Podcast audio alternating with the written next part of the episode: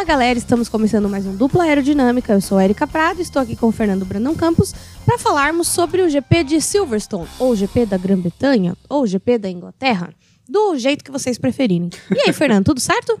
Tudo certo, e hoje descobrimos que o Toto é o cara que te liga para te avisar que ele te mandou um e-mail. Tudo bem por aí? Tudo certo. Aquele hábito que 10 entre 10 pessoas odeia. A pessoa te liga e fala assim: te mandei um e-mail. E aí você fica, que bom. né? Ou pior, ela te manda uma mensagem, você não responde imediatamente, ela, ela liga para você e fala assim: ah, te mandei mensagem. E aí você pensa: eu não respondi porque eu não posso né? Mas assim, você tem que ser educado. Eu, eu não sei qual hábito é pior, esse ou o áudio de 3 segundos. O áudio de 3 segundos também tem seu nível de, de rancor dele. Eu acho que o áudio de 3 segundos só não é pior do que o áudio de 5 minutos, que é um podcast. Putz, agora você colocou. A vantagem é que agora dá pra colocar no, dois, no, no, no, no vezes 2, né? Mas ainda é. assim, gente, passou de um minuto, não é áudio mais, tá? Tipo. Gente, vamos. É. O famoso áudio de. áudio de 5 minutos é impossível você prestar atenção nele inteiro. Você vai parando e vai comentando. Só se você fizer assim, se não esquece. Só vai comentar o último assunto. Vai é por mim. Experiência é própria. Isso. Mas enfim, estamos aqui para falar né, do GP da Inglaterra. Que inclusive, né, é, teve um vencedor inglês. Vá. Oitava vitória em casa de Lewis Hamilton, recuperação no campeonato, porém o Verstappen continua líder. A diferença dos dos dois, eu vou enrolar enquanto eu abro o aplicativo. Mas é, continua uma diferença interessante, porém, devemos ressaltar que aquele lance do começo da corrida, que foi bem polêmico, inclusive, né? Deu muita confusão. São oito pontos, são oito pontos. São oito pontos de diferença, exata, de diferença, exatamente. Cara, oito pontos de diferença é, não é uma diferença grande, mas o Verstappen vai ter que lutar muito, porque assim, é uma corrida sem pontuar. A gente ia falar disso há uns dois, três programas atrás, uhum. que pro Verstappen competir realmente o título, ele tem que pontuar e assim, o Lewis não pode ser perfeito. Então, tem uma condicional aí para ele ganhar esse título. Porém, entretanto, todavia e contudo, a gente tem um, aquele lance do começo da corrida que eu acho interessante a gente comentar. Porque, assim, primeiro, para mim ali, é, foi erro dos dois. Foi coisa de corrida. Dá uhum. para ver que os dois ali meio que quiseram dividir a curva. Eles já vinham dividindo as curvas desde a curva 1. Quando chegou ali, faltou espaço para alguém. E aí eu, eu queria ressaltar um ponto que ele não entra nem nos comentários positivos, nem no vamos falar mal de quem, que é a rivalidade no campeonato. É, eu acho que é, é, muito interessante a gente acompanhar um esporte com uma rivalidade e uma competitividade grande. Porém, a gente tem que tomar cuidado para manter essa competitividade no nível saudável. Claro, é aquilo que eu falo. Comentei com o Jonatas Mello esses dias, que inclusive é, é um recorde como eu menciono rápido o Jonatas, mas é que eu converso muito com ele. E, e, eu, e eu, eu falo e repito: ninguém sai de casa para competir, gente. A gente sai de casa para ganhar. É sério isso. A gente sai de casa para ganhar. Ninguém sai de casa para competir. Ah, vou lá competir mais um dia. Não. Saímos de casa para ganhar. Porém, todo mundo que trabalha com competição e as competições da vida em geral, a gente tem que saber que tem dia que a gente ganha e tem dia que a gente perde. E tudo bem, entendeu? O que tá piorando muito é que, assim, é aquele famoso não saber perder. Entendeu? O nego não sabe perder, aí começa a arrumar problema e confusão. Mas a rivalidade em si, ela é positiva para o esporte. Se você for pensar, é, a Fórmula 1 é marcada por grandes rivalidades, assim como o futebol, assim como qualquer esporte. Né? Então, é uma linha muito tênue que a gente está vivendo agora, que é a rivalidade do Hamilton com o Verstappen. E a gente já teve essa rivalidade do Hamilton com o Alonso, a gente já teve essa rivalidade do Hamilton com o Rosberg, e agora estamos tendo Hamilton e, e, e, e, Verstappen. E isso pode ser positivo, pode atrair público, mas dependendo do jeito como a gente tratar isso, a gente acaba estragando é, o entretenimento do esporte, né? Pois é, o esporte, assim, e eu lembro de um, de um vídeo que eu fiz no longínquo Fernandes Faster Than You, na época que eu fiz o que eu tinha o canal, que acompanhar esporte é como você acompanhar qualquer série na Netflix. Ou seja, se você, se você pega a série no meio da temporada, você não vai entender nada que está acontecendo. E isso vale por quê? Porque o esporte, um dos fatores fundamentais do esporte é a narrativa. A narrativa é fundamental, o enredo é fundamental. Aqui no duplo a gente comenta a narrativa, a gente comenta a parte esportiva, sim, Quando a gente fala, pô, a Red Bull fez upgrade tal, a Mercedes fez upgrade tal, comenta. Mas, cara, o que, é, o que move a gente em Twitter, em podcast, em YouTube, em tudo que a gente faz, é o enredo, é a narrativa, é o contexto de tudo. Agora, levar esse contexto, essa narrativa para um lado não saudável é perigoso. E não saber discordar das pessoas e perder também é perigoso. Porque eu poderia chegar aqui pra Eric e falar, pô, eu não acho que foi de corrida. Ia tá tudo bem. Eu ia falar, não concordo com você, ela ia falar, não concordo com você, e ia tá tudo bem. Nesse momento aqui, eu concordo com ela. Foi um acidente de corrida, motivado por nenhum dos dois querer tirar o pé, não à toa vieram lado a lado na metade da volta antes daquele incidente. O Max botando o carro por dentro e por fora, o Hamilton não querendo abrir espaço, um indo para um lado, outro, outro indo para o outro. Gente, levou 11 corridas para os dois se tocarem de maneira significativa. Ia acontecer como aconteceu com Hamilton e Rosberg, como aconteceu com Hamilton e Vettel, como aconteceu com Senna e Prost, como aconteceu com Schumacher e Hakkinen, aconteceu com todo mundo. E ali, se você for analisar com calma, tem culpa dos dois lados, é que o Rubens chama de culpa concorrente. Tem culpa dos dois lados, o Hamilton foi otimista por fora, o Verstappen foi otimista por dentro, ali passa, não passa, enfim, ok. E tá ok discordar, mas não é lugar para você simplesmente descontar toda a sua frustração de outros lugares na pessoa simplesmente porque ela falou que ela gosta de azul e você gosta de vermelho, pô. Tipo, tá tudo bem discordar, tá tudo bem ter uma opinião diferente, sabe? Então, é interpretativo. Eu vi gente falando no Twitter que foi um lance interpretativo e foi mesmo, né? Então, alguém pode ver um lado, eu posso ver outro, e vai chegar um momento que, se eu falar todas as minhas opiniões e a pessoa falar todas as opiniões dela, a gente não vai se, se convencer. Mas foi. animou o campeonato, de certa forma. Mas o lado negativo, além de todo o impacto no Max, que levou uma pancada de 51G nas costas da primeira volta da corrida, também teve esse lado de toda a picuinha no Twitter de, de gente defendendo um lado e gente defendendo o outro de maneira 100% fanática, que não foi legal e já tá sendo frequente, na verdade. Mas é, é isso mesmo que você falou. É, tudo bem um gostar do azul, outro gostar do vermelho, desde que a gente faça isso com respeito, né? E, e eu tava, eu tô bem preocupada com o que eu tenho visto da internet nos últimos tempos. Eu já reclamei de internet aqui há, alguns programas atrás. E cada vez eu tô mais desmotivada a manter um contato com a comunidade de automobilismo na internet. Eu falo isso porque, assim, gente, na última corrida da Stock Light, um dos pilotos da equipe que eu trabalho com um outro piloto tiveram um lance assim interpretativo e o meu piloto foi punido. Ele perdeu é, duas posições é, devido à punição. Mas a gente sabe, o esporte é isso, sabe? Os comissários estão ali para isso. Ah, mas o Lewis ganhou a corrida mesmo sendo punido. Tudo bem, gente, uma competência dele e da Mercedes, entendeu? Que no momento certo falou pro Bottas, amigo, tá uma segurada que agora a gente tá vivendo a batalha pelo título, não dá mais para você brincar, entendeu? Então, é, são coisas, é aquilo que eu falo, são coisas que fazem parte do esporte, estratégia é uma delas. E aí a gente passa até pro, pro, segundo, pro segundo tópico, né? Que é o, o, o Hamilton fazendo o máximo que ele pode e o Bottas emplacando é, mais um bom resultado. Não é o resultado que esperam dele desde o começo da temporada? Não é.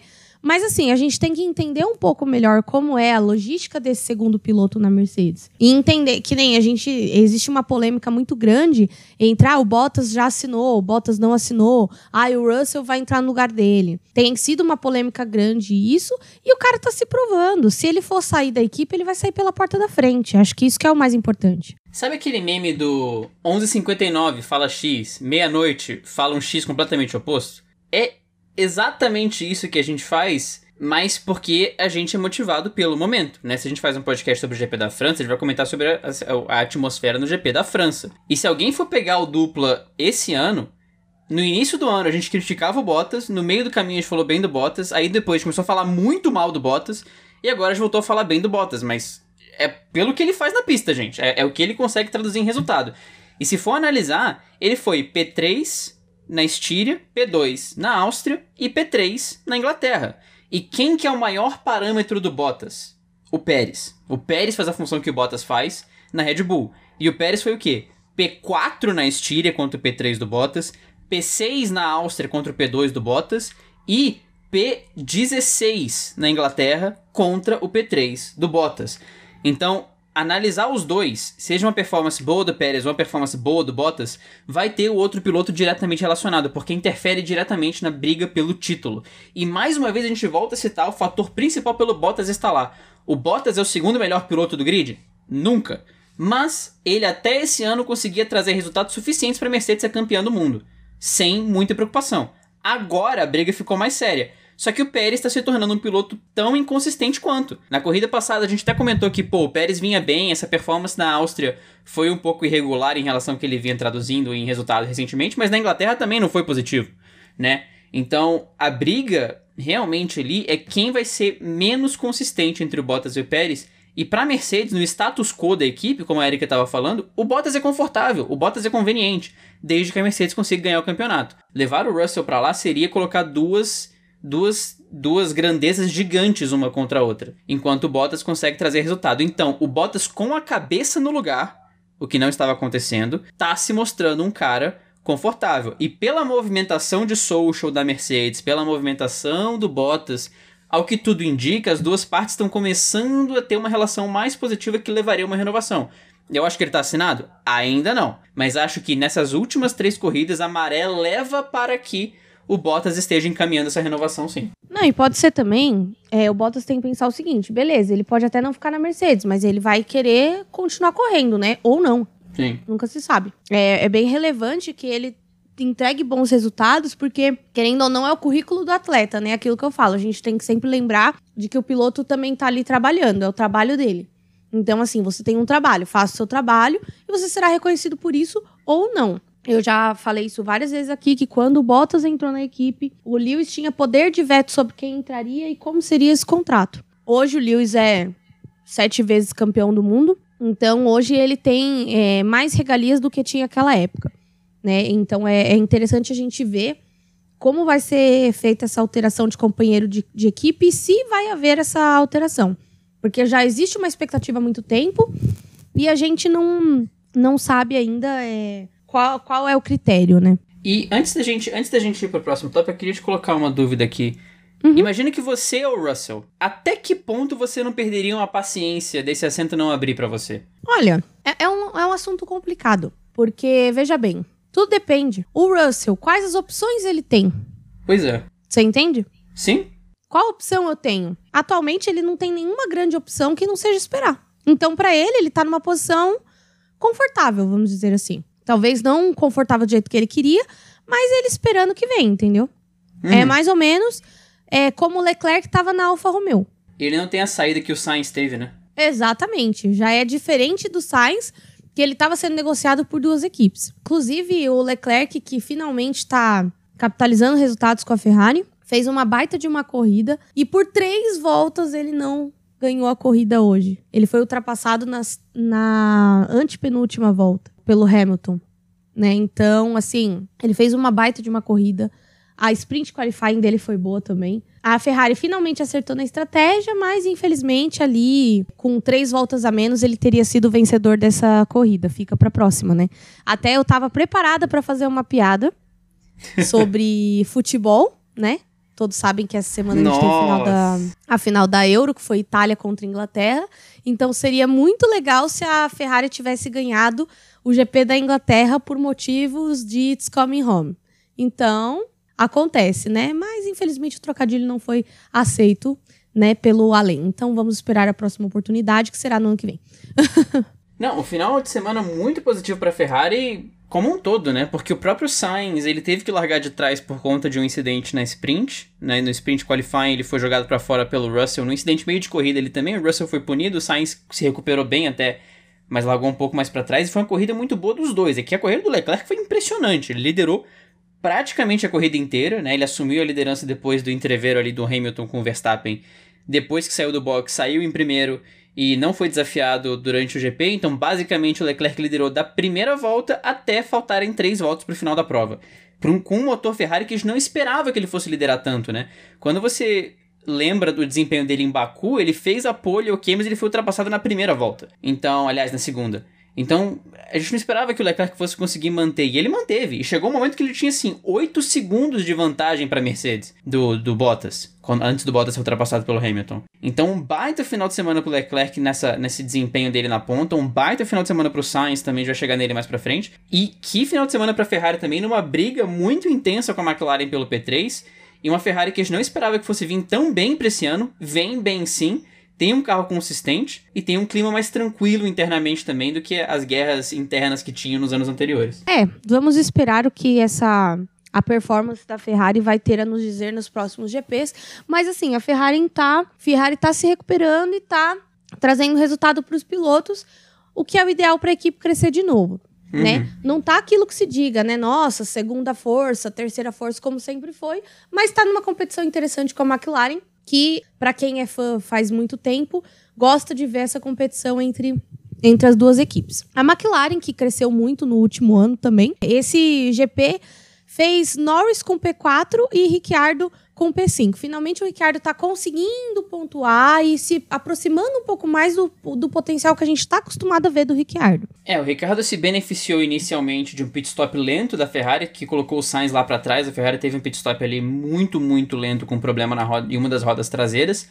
Mas depois ele teve que sustentar uma pressão do Sainz de para lá de 15 voltas. O Sainz grudou na traseira dele, mas o Ricardo não abriu, o Ricardo sustentou a pressão, foi desafiado algumas vezes com asa móvel e nada de ceder a pressão. Ele conseguiu fazer frente ao Sainz, que vinha rápido no mesmo carro que estava liderando a prova, então a gente sabe que essa Ferrari não estava lenta. E enquanto isso, a McLaren conseguindo fazer um P5 com o Ricardo, que vai se reabilitando, vai se acostumando com o carro, vem de uma performance boa na Áustria, uma performance muito boa na Inglaterra e vai trazendo uma vibe muito boa para a Hungria daqui a duas semanas.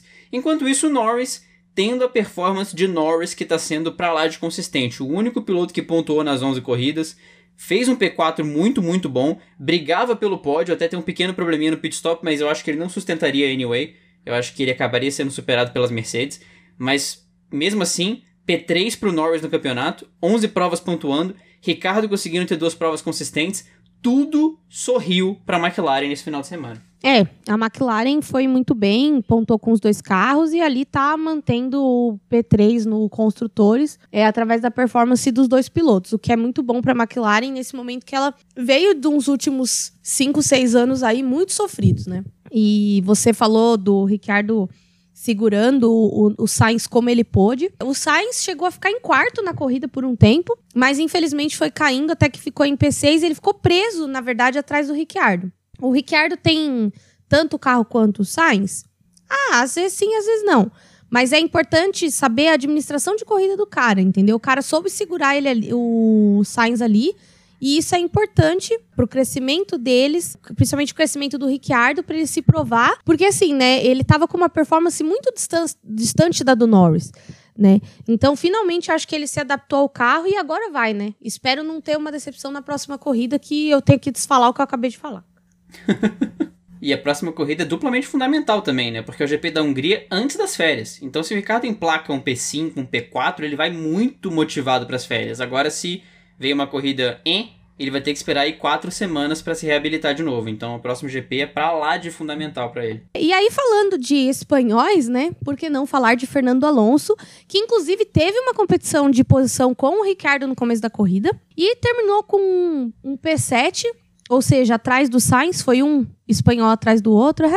piadinha horrível.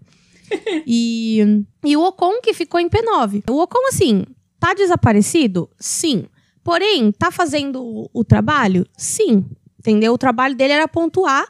E a Alpine também tá numa posição fragilizada que eles têm que começar a mostrar serviço nessa equipe aí. Pois é, o final de semana do Ocon, aliás, o final de semana do, do Alonso começou naquela sprint qualifying que ele conseguiu passar sete carros na, na largada né, do, do qualifying, foi algo de impressionante. Ele saiu de P11 para P5, depois acabou sendo superado pelas duas McLaren e largou em P7, mas foi a estrela do, do, do sábado, por assim dizer.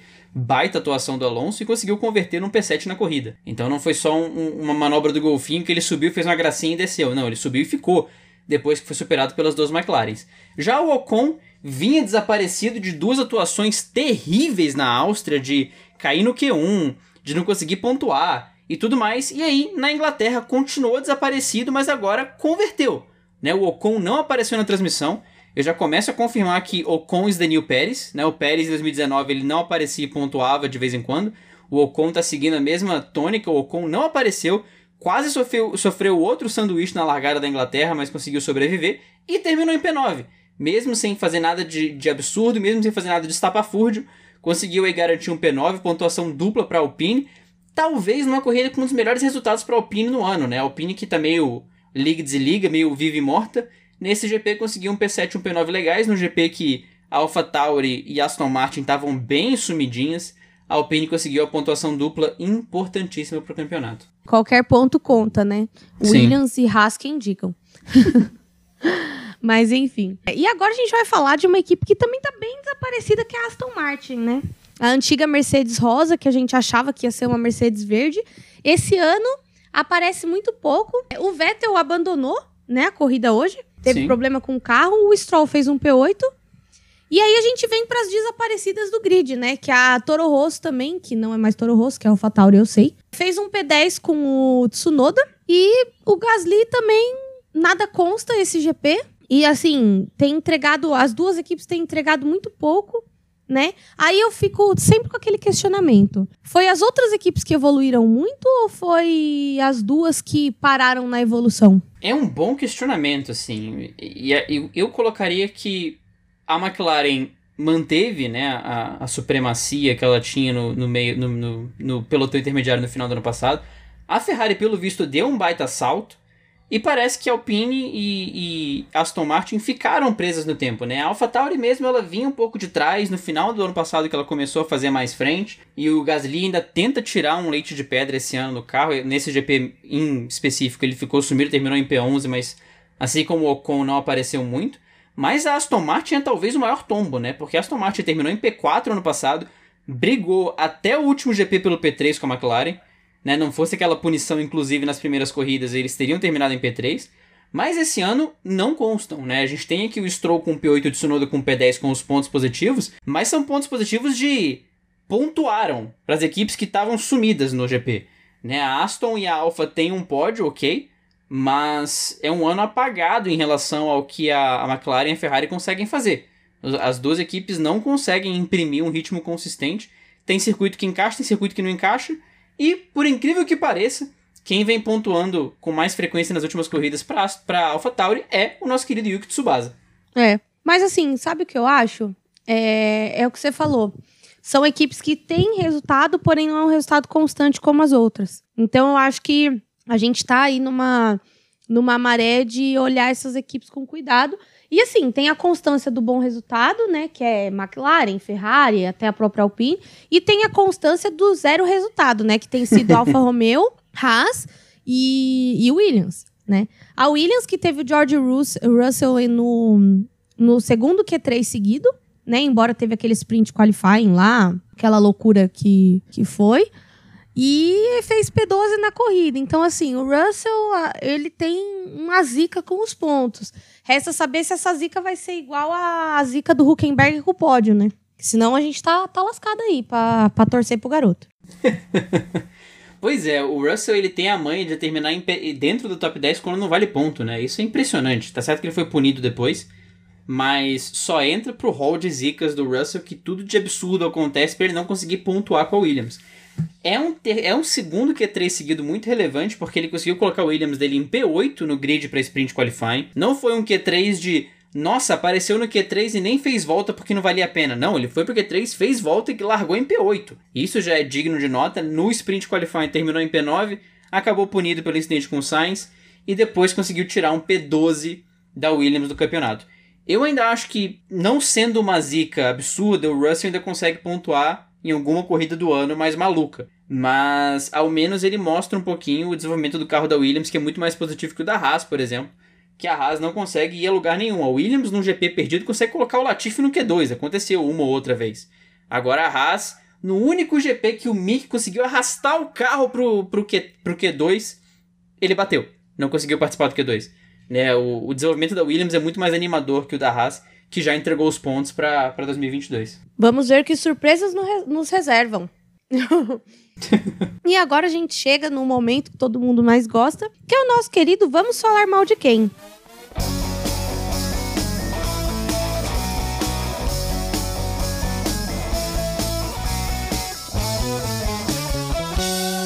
Por incrível que pareça, nessa corrida nós temos apenas três personagens para falar mal. O Pérez, que foi, teve uma corrida super atrapalhada, mas assim, dos males o menor, não quebrou e tudo mais. Porém, assim, foi um, um final de semana que eu diria apagado, né? Não foi assim nada catastrófico também. É, a corrida do Pérez, assim, ele já se complicou na sprint qualifying de largar em, em último largar dos boxes, né? Na corrida ele tentou reagir, ele chegou ali a estar tá na zona de pontuação, fez uma estratégia estranha porque ele largou de pneu duro, mas foi o primeiro a parar. Não, não fez sentido o que ele fez no primeiro stint, porque era para ele ir, ele ir muito mais longe que os outros, ele largou de duro, foi um dos primeiros a parar colocou médio, médio evidentemente não aguentou até o final da prova porque era muito cedo ainda. E aí ele fez a segunda parada, tava voltando pro, pro, top, pro top 10, estava ali em nono. E aí a corrida dele foi sacrificada para ele fazer a volta mais rápida e tirar o ponto do Lewis. Ele tava em nono, a Red Bull mandou ele pro box, ele botou pneu macio, fez a volta mais rápida e impediu que o Lewis pontuasse com a volta mais rápida no final da prova. Final de semana é, né? Se você olha pro Pérez em P16 ali, você fala, nossa, que corrida horrível, mas assim, ele ia terminar em P9 largando de último, então. É, né? Assim, com uma estratégia alternativa da Red Bull. Tem que começar a entregar resultados, eu acho que não liga um sinal de alerta na Red Bull ainda, porque eles tiveram resultados muito piores em anos anteriores com outros pilotos, então o Pérez eu acho que não tá com a situação dele em perigo. Mas é aquela coisa que a gente falou no tópico do Bottas também. É um cara que tem que imprimir resultado com constância, porque a briga dos dois é quem vai ser menos inconstante: o Bottas ou o Pérez. Nesse caso, o Pérez vem de duas atuações meio atabalhoadas. Na Áustria foi um P6 tomando duas punições, empurrando o Leclerc para fora. Agora na Inglaterra, como a gente falou, estratégia alternativa bizarra, largando de último, não pontuando. É aquela coisa de colocar a cabeça no lugar e a competição de quem vai fazer menos erros, ele ou Bottas. É, e é, é bem engraçado essa, essa questão do, do Pérez, porque assim, vou falar mais como engenheira do que até como alguém que assiste a corrida normalmente. Mas assim, essa coisa dele começar com pneu duro Cara, essa é uma, era uma estratégia contando que iam juntar ele e o Verstappen na pista. Se aproveitar das paradas das outras equipes, dos outros carros, para poder juntar os dois na pista, para ele ajudar o Verstappen a manter o resultado. Esse é o ponto um. O ponto dois é, a partir do momento que o Verstappen bateu o carro e acabou a corrida para ele, toda a estratégia tem que ser remoldada. E foi por isso que chamaram ele primeiro, porque daí a estratégia muda. A prioridade era uma, se tornou outra. E aí, quando o Hamilton ia fazer a volta mais rápida e chamaram ele para tirar a volta mais rápida do, do Hamilton, foi de novo uma alteração de estratégia, protegendo os pontos do Verstappen e do campeonato de construtores. Então, assim, tudo teve um, um, um motivo, né? Deve ser muito frustrante para ele, né? Claro, como piloto, mas eu entendo a motivação por trás. Entendeu? Eles estavam eles estavam fazendo o máximo para proteger a liderança do Verstappen. Talvez se ele tivesse largado mais para frente, a equipe teria dado de tudo para ele ganhar a corrida. Mas como ele não tinha essa chance, então a equipe fez o que beneficiaria mais a situação de campeonato da equipe. Eu, eu, eu entendi o que eles fizeram, ainda que pareça um pouco absurdo. Sim, sim. Né? E aí a gente entra no, no segundo personagem do Vamos Falar Mal de Quem, né? Que assim, odeio falar mal dele, porém sou obrigada. Vettel rodou sozinho e teve que abandonar a corrida. Desde a época da Ferrari, a gente não viu uma rodada dessa do Vettel. Ele cometeu um erro ali, mas tem que ver se também não foi nada do carro que fez ele rodar. Né? Acho difícil? Sim, mas pode acontecer. E aí, a gente entra naquela coisa, né? O Vettel já fez pódio esse ano, e aí, de repente, a gente vê o Vettel abandonando por rodar. Então, a gente tem que entender direito como é que tá essa é o que eu tava falando sobre a, a Aston Martin, né? É aquela ondulação de tô ruim, tô bom, tô ruim, tô bom, tô ruim, tô bom. E isso compromete os pilotos que estão ali, mas o Vettel, em geral, tem entregado, embora hoje Deus sabe onde ele estava com a cabeça na hora que ele rodou.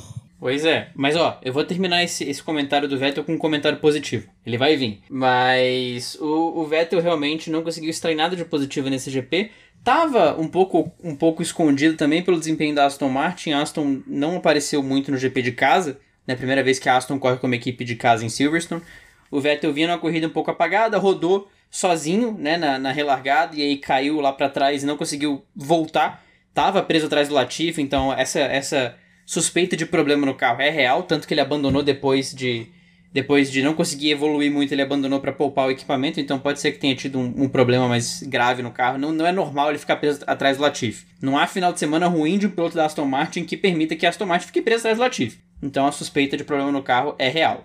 Agora, vem o comentário positivo porque Vettel é Vettel, né? E Vettel, até quando faz besteira, faz alguma coisa que faz a gente falar bem dele, né? Do, depois do GP, ele ficou em Silverstone ajudando a limpar as arquibancadas, a coletar o lixo nas arquibancadas. Então, até quando o Vettel faz besteira, ele consegue extrair alguma coisa pra gente falar bem dele. É. é, o que era um pouco. Era um pouco difícil conseguir falar do, do Vettel falar bem. Eu fico feliz que a gente chegou nesse, nesse estágio agora. E aí a gente vem no último Vamos Falar Mal de Quem, que é uma coisa que eu tenho adorado é, falar mal, que é do Twitter. Gente, o que. Eu, eu, tenho conversado muito com o Fernando sobre isso quando a gente conversa. Que assim, cara, o que, que tá acontecendo com a comunidade do automobilismo no Twitter? Eu queria. É, é, um questionamento muito sério, de coração, porque assim, eu vou contar aqui até isso é uma parte da minha vida pessoal muito, muito complexa, mas acho que é interessante pontuar isso num, num, num podcast, né? Até pra gente entender é, o nível social que a gente tem evoluído. É, eu, assim, sempre acompanhei automobilismo, mas acompanhava muito pelo Facebook e pelo Instagram, né? Muito pelo YouTube também. E aí, em 2015, eu terminei um relacionamento né? Um, um relacionamento que me deu muitos problemas e tudo mais. E aí, por questões pessoais, eu acabei é, desativando as minhas contas do Instagram e do Facebook e fiquei só com o Twitter. Porque na época, o Twitter em 2015 não estava tão hypado. Até a gente deve essa hype do Twitter à eleição de 2018, né? Que não vamos nem comentar sobre isso. E aí, o que aconteceu? Eu voltei pro Twitter e conheci a comunidade da galera da Fórmula 1 e do automobilismo em geral no Twitter. Que na época era o pessoal do podcast F1 Brasil, pessoal do Boteco F1, Boletim do Paddock, é, Café com Velocidade, é, e mais algum projeto motor que já estava é, nessa época. É, Botequim GP. Então, assim, era uma. Primeiro, existiam muito menos páginas e portais sobre automobilismo, independentes, no caso, né? Até conheci o fim do grid, participei do fim do grid por muito tempo. Então, assim, era menos gente. Mas o ambiente era muito mais saudável. E aí, os anos foram passando, grupo de WhatsApp, página e etc. Eu mesma participei da criação do Dupla Aerodinâmica com o Fernando. É, e aí eu fiz o, o, Girls Like Racing, que de início não era para ser uma página e muito menos produção de conteúdo, era para ser um grupo de WhatsApp para todo mundo, para as meninas irem pro autódromo juntas e se tornou um movimento. E aí, cara, eu tava olhando assim, eu, eu amava o Twitter. O Twitter era meu porto seguro, que era onde eu podia falar sobre a minha vida, eu podia é, conversar com pessoas diferentes e tudo mais. E não mais que de repente, assim, de uns dois anos para cá, não é uma coisa de agora, é desde 2019 eu tenho percebido esse movimento e na pandemia ele piorou muito. Cara, se tornou insuportável. Eu não aguento mais entrar no Twitter. Hoje, eu sempre comentava corrida no Twitter e vocês podem ver que eu não tô comentando mais. Eu não tenho mais vontade de ficar no Twitter. Eu entro, respondo uma coisa, brinco, mas muito difícil eu ter vontade de ficar no Twitter por causa das coisas que eu tenho visto, é, principalmente na comunidade do automobilismo, que é uma bolha. Eu tenho visto as pessoas postarem ofensas, comentários racistas, como que eu posso dizer, é, competitividade não saudável, entre, entre outras coisas que eu tenho visto, assim, absurdas. O pessoal tem... Há um tempo atrás, é, eu tive um, um problema com um perfil fake que fizeram e tudo mais. E aí, uma menina é, eu esqueci agora o nome dela, mas ela fez uma postagem assim: O dia que alguém fizer alguma besteira com a própria vida por causa do que vocês postam aqui, vocês vão colocar a mão na cabeça e sentir o que vocês estão realmente fazendo com as pessoas aqui dentro. E ela tava falando justamente dessa questão do, do Twitter e do, da galera tóxica do Twitter. E, meu, realmente, ali, para quem não tá com a sanidade mental em dia, que eu desconfio que no Brasil seja 90% das pessoas, porque, cara, se você tá com a sanidade mental em dia durante a pandemia, vacinação e tudo mais, cara, eu te admiro muito, porque eu não cheguei nesse nível. Então, assim, e aí eu vejo aquilo, meu, aquilo ali é um desmotivador do caramba. Às vezes eu entro no Twitter, fico meia hora, fico mal. Acaba com o meu dia. Aí eu parei de entrar. Entendeu? E aí, num dia que tem uma corrida polêmica, que era pro pessoal tá brincando, conversando, fazendo piadinha de rivalidade. Piadinha já falei, já falei isso algumas vezes, quem me conhece pessoalmente sabe. Cara, nada que tenha uma pessoa que não tá rindo é piada, então cuidado. E, e aí, tipo, sabe, era para estar tá um ambiente saudável, porque a corrida tá concorrida, finalmente a corrida ganhou emoção, e aí o pessoal não tá sabendo aproveitar, entendeu? Isso me, me incomoda bastante. É, é justamente o que você falou. É, eu concordo em, número, gênero e grau, até porque esse projeto nasceu no Twitter. Né? O nome, inclusive, a escolha do nome aconteceu no Twitter. Foi uma proposta do Del Valle, provavelmente bêbado, no Twitter para nomear o dupla aerodinâmica. Numa época em que as comunidades era, a comunidade do automobilismo era, um, era bem nichada, todo mundo meio que se conhecia, enfim, os perfis é, humorísticos eram raríssimos, tinha só o F1 da depressão e o F1 da zoeira, e olha lá, né? Agora, depois que foi, foram aparecer outros, não, não generalizando, o Massa, o, o Massa desaposentado, por exemplo, o Massinha desaposentado, virou um fenômeno, e um perfil super legal, e tem outros também que também são positivos, mas veio essa onda recentemente também que contribuiu para essa movimentação maior da comunidade. Agora, o grande problema é justamente as pessoas não saberem conviver, porque uma vez que a bolha inchou, isso não seria necessariamente um problema, seria lindo para os projetos que nasceram,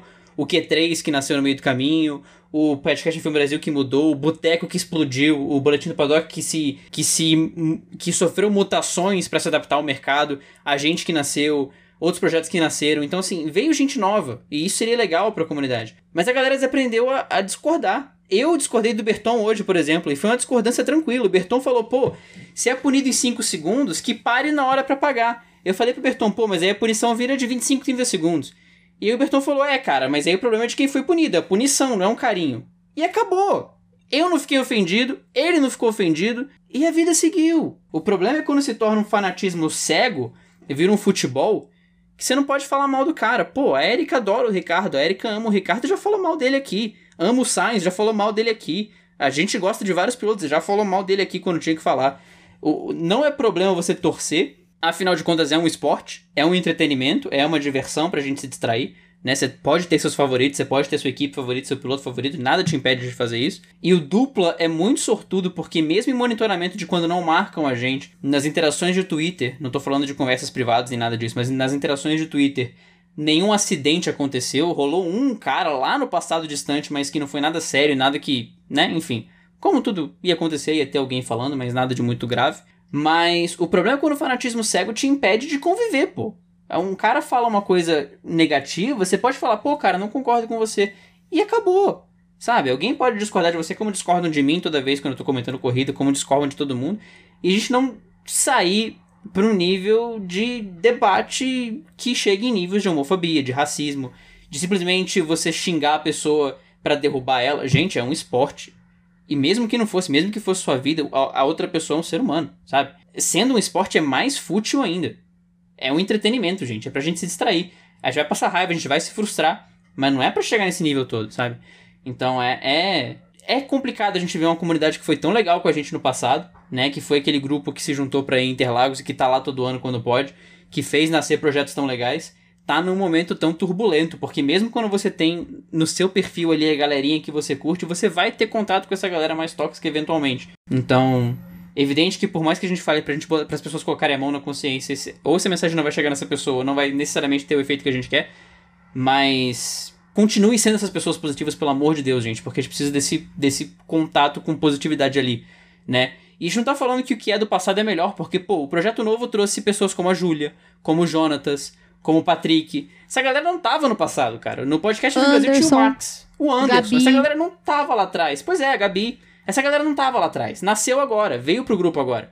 Então tem pessoas muito boas aqui também. Mas essa, essa inflação do grupo trouxe um, um movimento muito ruim junto também. Não, e, e, assim, é uma coisa que você pontuou e, cara, é, é, é, isso é bem real. Eu, eu acompanhava, eu sempre fui muito fã da Manuela Gavassi, né? E, e em 2020 ela tava no Big Brother e ela, fala, ela falou uma coisa pro pro Prior uma vez, pro Felipe Prior, que para mim fez muito sentido. Eu levo isso para a vida. É sempre possível você questionar e você criticar com respeito e com educação. Sempre, sempre é possível. Você ser mal educado, você ser agressivo é uma escolha. Entendeu? Ela falou isso uma vez para ele e ele concordou com ela até. E, e é isso, sabe? Dá para você discordar, dá para você criticar com respeito sabe? Dá para você. É, e, eu, e eu sou bem assim, gente, eu sou 100% honesta e sincera. Muita gente fala, ah, a Érica é isentona. A Érica mete o louco da isentona. Não... Gente, tem coisa que eu nem vejo acontecer.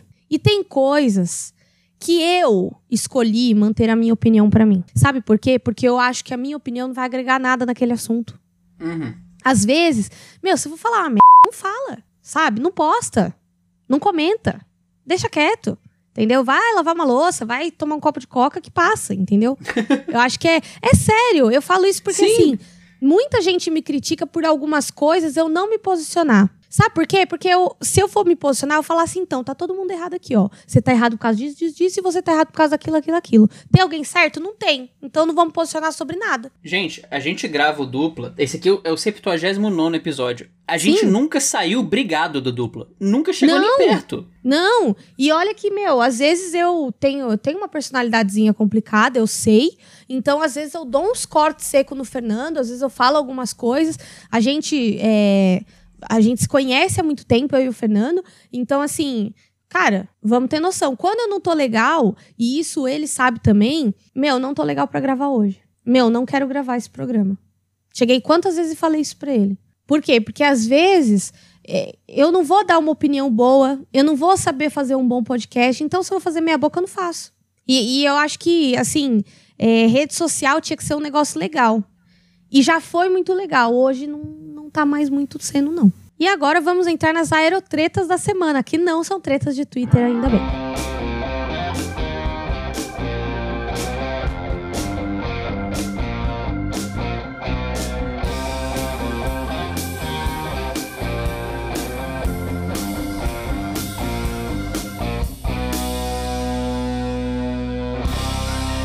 Bom, a gente teve, né, a famosa corridinha de classificação, né? A sprint race ou então a quali sprint qualifying, né? Enfim, ninguém decidiu que nome vai usar nessa então eu vou chamar de corridinha de classificação, vocês que lutem. Sou sincera, não assisti nenhuma das duas. Demorei para entender o formato, inclusive queria mandar um um abraço para Laís Souza, que é a arroba Verdades da Lai, que ela é do GLR, e ela fez um, um videozinho explicando a classificação, o sprint qualifying, que foi muito bom, porque senão eu não ia entender nada. Olha, e lembrando da crítica que a gente fez no, no passado, o meu saldo assistindo até que foi positivo. E assim, o sentimento em torno do que aconteceu foi, foi um tanto quanto diversificado, né? Porque, como qualquer mudança, vai trazer algumas reações diferentes. Um ponto muito positivo, na minha opinião, foi que movimentou a sexta, pelo menos, porque a sexta, a gente sabe, até a gente que ia a Interlagos no, em 2017, 18 ali, 19 foi diferente. Mas 17 e 18 era um dia muito vazio, no autódromo muito pacato, então já, já consigo ver um movimento acontecendo na sexta-feira. No sábado foi legal ter uma corrida ali, movimentou de uma maneira diferente. E a minha, o, o meu ponto de vista, concordando com, com o estagiário da Fórmula 1 no Twitter, seria alguma coisa legal para ter em GPs espaçados. Não ser o modelo de classificação fixo. Aconteceu uma vez ali, uma vez aqui, tá ótimo. E tem uma coisa que eu já comentei no duplo no passado distante, eu acho que eu comentei no podcast Filme Brasil também, que é o modelo de pontuação. A importância de ter pontuação de maneiras diferentes. Foi uma coisa que a volta mais rápida trouxe e que esse sprint qualifying trouxe também. A gente tem dois modelos de pontuação que são, são que são divergentes. E o exemplo do esporte americano é muito claro para isso. A gente tem esportes como o futebol, o nosso futebol, ou o beisebol, ou o hockey, ou enfim, que você pontua de maneira linear. Você faz um gol, depois o segundo, depois o terceiro, ou no beisebol, uma corrida, outra corrida, outra corrida, no hockey, mesma coisa, um gol, dois gols, três gols. E você tem esportes como basquete e como a NFL, como futebol americano, que você tem maneiras diferentes de pontuar. Então no basquete você tem jogada de um ponto, dois pontos, três pontos, no, na NFL você tem jogada de dois, 3, 6, 7, 8. Você tem maneiras diferentes de pontuar. E o que, que isso traz? Isso traz margens estra estratégicas diferentes. No futebol, se você está 3 gols atrás, você tem que fazer 3 gols. E é isso. Na NFL, se você está 8 pontos atrás, você tem maneiras diferentes de alcançar esse, esse objetivo.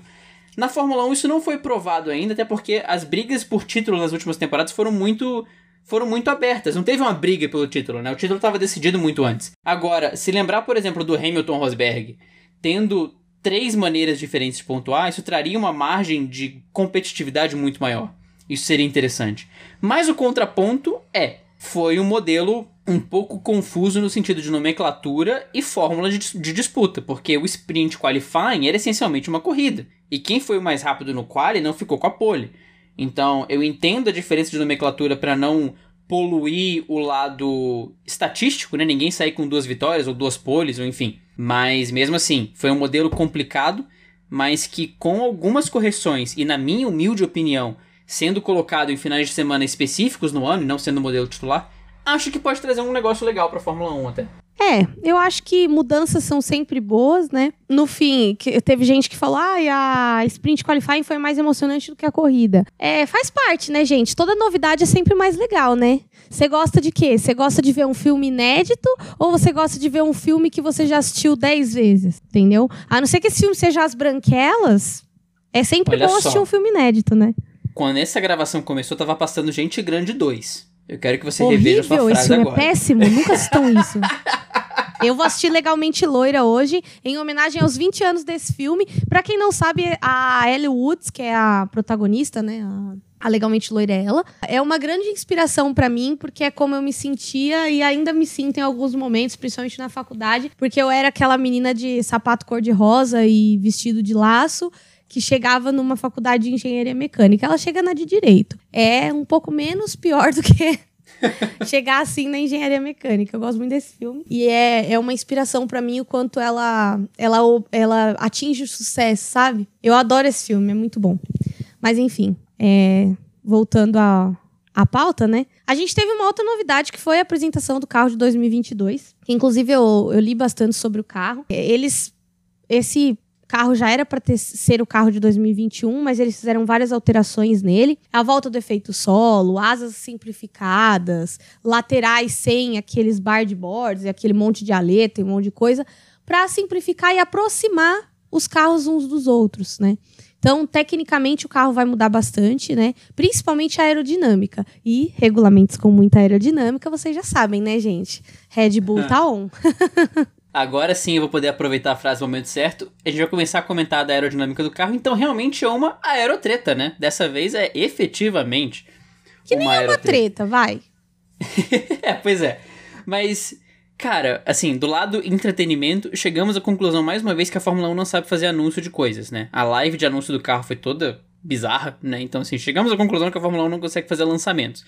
Mas, bizarrices à parte, é um carro que pode trazer muito, muita coisa nova, assim. Mudança de regulamento sempre traz uma mudança de, de competitividade muito legal. Eu não me atrevo a comentar sobre aspectos técnicos porque a Erika, que é espe- especialista nisso, eu só gosto que o carro faz vroom e quando o carro faz vroom é legal. É isso que eu sei. Parte técnica, zero. Mas mudança de regulamento sempre traz um- uma mudança na hierarquia, né? É evidente que equipes, certas equipes vão continuar tendo uma, uma, uma predisposição a ficar à frente, enquanto outras talvez não tenham um crescimento tão grande. Mas a gente tá precisando de uma mexida dessas, né? E, e- e as equipes estão começando a, a se caminhar em direção a ficarem um pouco mais próximas. Mas essas mudanças são sempre bem-vindas. É um carro bonito, um carro agressivo. E vamos ver o que, que ele traz pro ano que vem. Mas foi isso. A gente já conhecia o carro, basicamente. As fotos vazaram antes do lançamento também. Então, de novidade, novidade nenhuma. A gente tinha informações sobre o carro e eu tô animado pra ver o que, que vem pro ano que vem. Eu estou muito ansiosa para falar tecnicamente desse carro, mas estou fazendo um mistério porque vocês terão novidades sobre mim essa semana. Vixe! É, muitas novidades, mas enfim, vamos manter o suspense. É, e agora eu espero que você tenha mantido a classificação de pilotos aberta, Fernando. Porque a gente começa o encerramento desse podcast, mas pela sua risada eu já sei que não, que você não fez isso. Ela tava aberta, olha só. Eu- dessa vez eu tava prevenido. Vamos lá. Max Verstappen é o líder com 185 pontos e 51G nas costas, seguido por Lewis Hamilton com 177. Em terceiro vem Lando Norris com 113 e em quarto Valtteri Bottas com 108, 4 pontos a mais que Sérgio Pérez com 104 em quinto. Charles Leclerc é o sexto com 80, Carlos Sainz é o sétimo com 68, Daniel Ricciardo é o oitavo com 50, em nono vem Pierre Gasly com 39 e em décimo Sebastian Vettel com 30. Décimo primeiro lugar para Fernando Alonso com 26, Lance Stroll décimo segundo com 18, Esteban Ocon vem em décimo terceiro com 14, Yuki Tsunoda tem 10 em décimo quarto, Kimi Raikkonen vem com 1 em décimo quinto, Antônio Giovinazzi em décimo sexto com 1 também, e aí vem a galera zerada com George Russell, Mick Schumacher, Nicola Latifi e Nikita Mazepin zerado em último. E nos construtores, Erika Prado? Nos construtores, nós temos a nossa querida Red Bull com. Desbloqueou a tela aqui, gente. Com 289 pontos. A Mercedes com 285, esses quatro pontinhos aí que tá, tá sofrido. A McLaren em terceiro com 163, seguida pela Ferrari em quarto com 148. Em quinto, a AlphaTauri com 49 pontos. Em sexto, a Aston Martin com 48. Em sétimo, a Alpine com 40 pontos. Em oitavo, a Alfa Romeo com 2 pontos, melhor que nada. E a Williams com zero e depois a Haas também com zero. E agora nós vamos falar de quem move esse podcast e faz ele continuar funcionando: os nossos queridos best fans. Fernando, quem são os best fans do Twitter? Um agradecimento em dobro para esses best fans guerreiros aqui, que, que foram best fans em um episódio sobre dois GPs que saiu na quarta. Então, assim, parabéns, galera. Quem tá aqui é realmente, olha. Nós amamos vocês. Exato, estrelinha dourada para todo mundo e adesivo para todo mundo, menos pro Jonatas. Brincadeira, vamos lá. Jonatas, a gente te ama. No Twitter nós tivemos o Rafael Fernandes, a Gabriela Dias, o Felipe Bonfim, Ítalo Lopes, Anderson Barreto, o sonoplasta da galera, Fabrício Dutra, Dutra, eu sempre me, me encasqueto com o teu nome, né, Fabrício? Desculpa. A moto passa. Fabrício Dutra, agora saiu bonito, e o McLaren Depre, que é sempre o impostor. E no Instagram, Erika Prato? No Instagram nós tivemos o Bernardo Ximenes, a nossa querida Júlia Vieites, Carolina Polita, Gisele Horta, Arthur Apóstolo e Laís Souza, que inclusive é a Laís do Verdades da Lai que faz o, os vídeos. Então sigam a Laís aí que vocês vão se divertir bastante. Bom, é, a gente fica por aqui, espero vocês no GP da Hungria. E durante as férias eu vou pensar no caso de vocês se a gente vai gravar alguma coisa, não é não, Fernando? É isso aí. Vocês vão pensar Os muito no que vocês fizeram. estão cansados. Eu vou é ser isso. bem sincera. É isso. eu, meu filho, a Stock Light só me deu o quê? Cabelo branco e ruga, que eu não tinha. Queria deixar uma mensagem inspiradora aqui da Luana de Oliveira. Acabou de mandar mensagem enquanto a gente grava, Best Fan aqui também que ela falou: Gostaria de dizer que eu sei como Leclerc se sente com o motor dele desligando na pista. Deve ser o mesmo sentimento que de quando o motor do meu Uninho tinha falha elétrica no meio da rodovia. Então, que delícia! Não deve ser um sentimento bom. Não. Ai, meu Deus. Mas é isso, galera. A gente vai ficando por aqui. Érica, você já deu suas redes sociais enquanto eu tava distraído ou não? Não. Faça esse favor, por favor, senão eu vou te atropelar. eu me despeço por aqui, pessoal. Para me encontrar nas minhas redes sociais, arroba no Twitter e arroba no Instagram. Para seguir o Girls Like Racing e fazer parte desse movimento, arroba Girls Like Racing BR no, no Instagram e arroba GLR Brasil no Twitter. Acompanhe-nos lá, eu, tô, eu tenho aparecido bem mais no GLR do que nas minhas redes sociais particulares, né? Ok, vida que segue. e é isso aí, pessoal. Um grande abraço. Se cuidem, usem máscara. É, não lambam o corrimão, por favor. E se puderem, tomem vacina. Eu amo que não lamba o corrimão virou uma frase. Eu tô amando isso. É, a gente falou disso ontem. Eu fui, no, eu fui até o cartódromo, tava tendo inauguração da nova administração de Interlagos. E aí a gente tava falando disso, né? Que depois de tomar a segunda dose da vacina, todo mundo vai sair lambendo todos os corrimão da rua. Ai, Deus. Não lambe o corrimão, nem a maçaneta, gente, pelo amor de Deus. Eu não sei qual é pior, né? Não, pois é. Não, tem um pior sim, chama teclado. O teclado do PC é uma coisa tão nojenta. Na real, a gente estava falando sobre isso hoje de manhã, eu e minha mãe, falando de como você pega o Covid, né? Eu, eu não sei, gente, é muito difícil você saber de onde e de quem você pegou. Sendo bem sincero, eu não peguei uhum. Covid, mas a gente estava tendo essa discussão aqui em casa. Você pode pegar em qualquer lugar, porque é um vírus de contato. Você não, você não monitora onde você põe a sua mão o tempo todo. São duas coisas que a gente não se liga que é tão suja: teclado e controle de televisão de hotel. Então, e celular, assim, né? E celular. Nossa, celular. Que você aí. Que assim, o duplo às vezes tem o quê? 350 ouvintes. A chance de ter alguém no banheiro agora ouvindo é grande. Então, ó. Tu tá com o celular no banheiro, brother. Todos os coliformes que estão aí circulando em volta de você estão indo pro teu celular também. E tu vai botar isso na cara. E passar a mão na cara depois. Ó, limpa esse celular, ser humano. Pois é. Ai, meu difícil. Deus, esse podcast é um hit. Se você quiser me encontrar nas redes sociais, arroba Campos no Twitter e no Instagram, também dando meu espetáculo nas redes sociais do Dupla com a Erika, arroba Dinâmica pra todo lado. Um, eu esqueci o encerramento, meu Deus, faz tanto tempo que eu não faço isso, brincadeira, faz menos de duas semanas, mas enfim. Se você, querido ouvido, nos escuta no Apple Podcast, não deixe de deixar as cinco estrelinhas, porque elas são muito importantes para nós. O Léo Alves e o Paulo Ferreira deixaram, o Paulo Freitas deixaram recentemente as, as recomendações deles no Apple Podcast, então deixe você também que nos escuta pelo Apple Podcasts. E se você quiser mandar um áudio para nós, tem o link na descrição de cada episódio para você botar sua voz bonita e garbosa aqui no dupla também, fazendo seus comentários, por favor, sem ofender ninguém e sem xingar a mãe de ninguém. Eu vejo vocês daqui a duas semanas pro GP da Hungria. Fique em casa, lava a mão, usa máscara, não lambe o corrimão nem o controle da TV, que é tudo sujo pra caramba. Coma vegetais, toma água, toma um sol também, que se ficar em casa o tempo todo você vai ficar mal, sem vitamina D. Érica, mais um recado no coração de todo mundo? Beijo para todo mundo, se cuidem, usem máscara de novo, não vou pedir outra vez, hein? Isso. até, a, até o próximo podcast e bom descanso. É isso, leia a bula e se, se persistir os sintomas, o médico deverá ser consultado. Um beijo, um queijo e até a próxima.